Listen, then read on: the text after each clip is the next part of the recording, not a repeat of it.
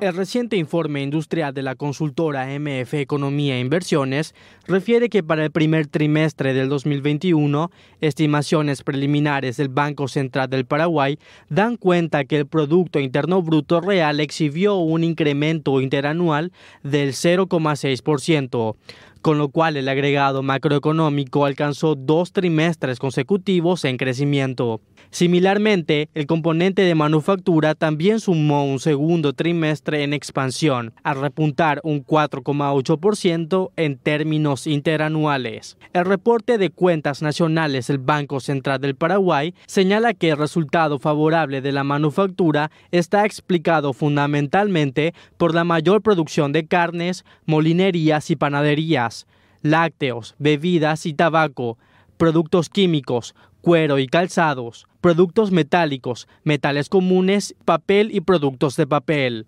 mientras que la producción de aceites, textiles, prendas de vestir y minerales no metálicos registró retrocesos. Para el cierre del 2021, el Banco Central del Paraguay estima que la actividad industrial crecerá un 8,5%, con lo cual recuperará las caídas registradas durante los dos años previos.